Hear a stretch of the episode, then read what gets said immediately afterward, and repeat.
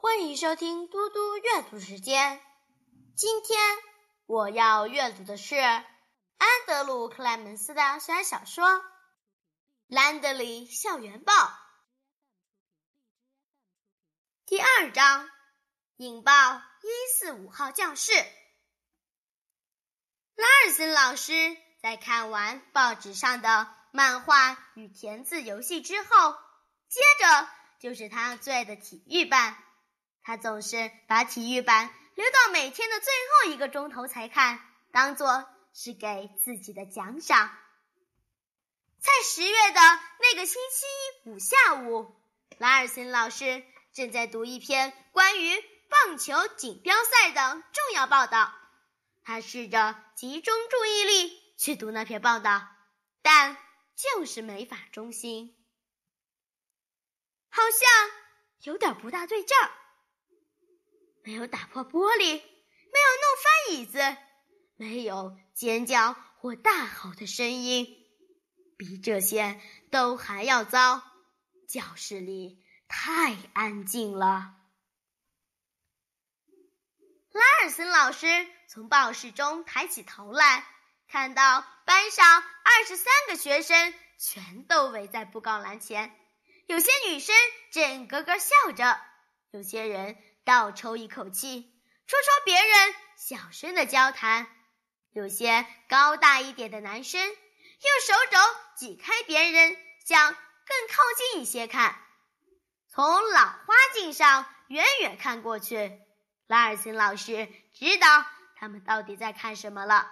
那是在一张大纸上分出了几个栏，最上面还有个看头，写着《兰德里校园报》。拉尔森老师愉悦且自我陶醉的微笑着，看吧，他自言自语，却又好像是在对校长说：“这就是我这节开放教室的作用，这就是活生生的证据啊！我根本没有介入或参与，而那个新转来的安静女生叫做卡拉，嗯，还是泰拉的。”还是嗯，就是那个姓兰德里的女孩，她已经顺利做出一份自己的报纸来了。你看看，你看看，其他孩子现在都开始参与这项学习了。拉尔森老师继续自言自语：“你可以想象，他现在正在教育审议委员会里为自己辩护。来呀，巴尔斯博士，你是校长。”你想在我的档案里写什么都行，但证据就在这里。我一直很清楚自己在做什么，而且我才是这间教室里的老师，不是你。拉尔森老师仔细将手上的报纸折好，然后放到办公桌旁那一大叠报纸最上面。他要到星期一。才能继续看完世界大赛系列报道。他小心翼翼地在桌子下伸直他的长腿，接着挺直了腰，伸展一下双臂，再把头慢慢地往左右转了转。他准备要站起来了，更何况现在是跟学生进行有意义互动的最佳时机。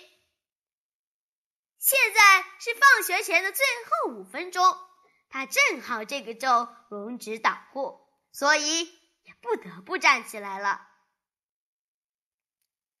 拉尔森老师走向布告栏，在混乱的桌椅堆中小心前进着，走到能看清楚《兰德里校园报》的距离。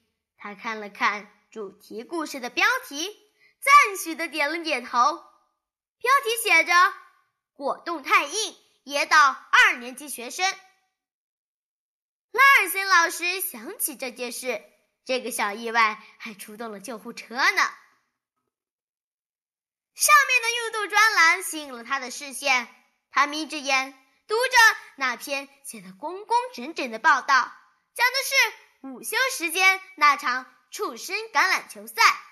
那场比赛最后以拳头相向收场。有三位五年级男生因此被停课一天。拉尔森老师一边缓缓地读着，一边露出赞赏的微笑。粉笔姐姐没有错字，没有赘字，这女孩有天分。他正要转身称赞那位莎拉，不对，是那个姓兰德里的女孩时，有一篇文章却引起了他的注意。这是一篇社论。就在报纸下半段的右下角，拉尔森老师看到了自己的名字。他开始读着：“编辑部观点，这样公平吗？今年以来，拉尔森老师的教室里没有教学，有人在学，却没有人在教。教室里是有一位老师，但他并没有进行教学。”拉尔森老师在青师座谈之夜所发出的讲稿中表示，在他的教室里，学生必须学会自我学习，也要学会与同学互相学习。既然如此，我们不禁要问：如果学生能自己教自己，也能互相教，为什么领到教师工作薪水的？却是拉尔森老师呢。在卡尔顿纪念图书馆的公开数据中，记录着拉尔森老师去年领到的薪水是三万九千三百二十四美元。如果用这笔钱付给拉尔森老师教室中那些真正的老师，那么每位学生在这个学年的每一天。都应该领到五点五美元。我不知道你们怎么想，那肯定会让我更乐意来上学的。以上就是本周来自编辑部的观点。主编卡拉兰德里，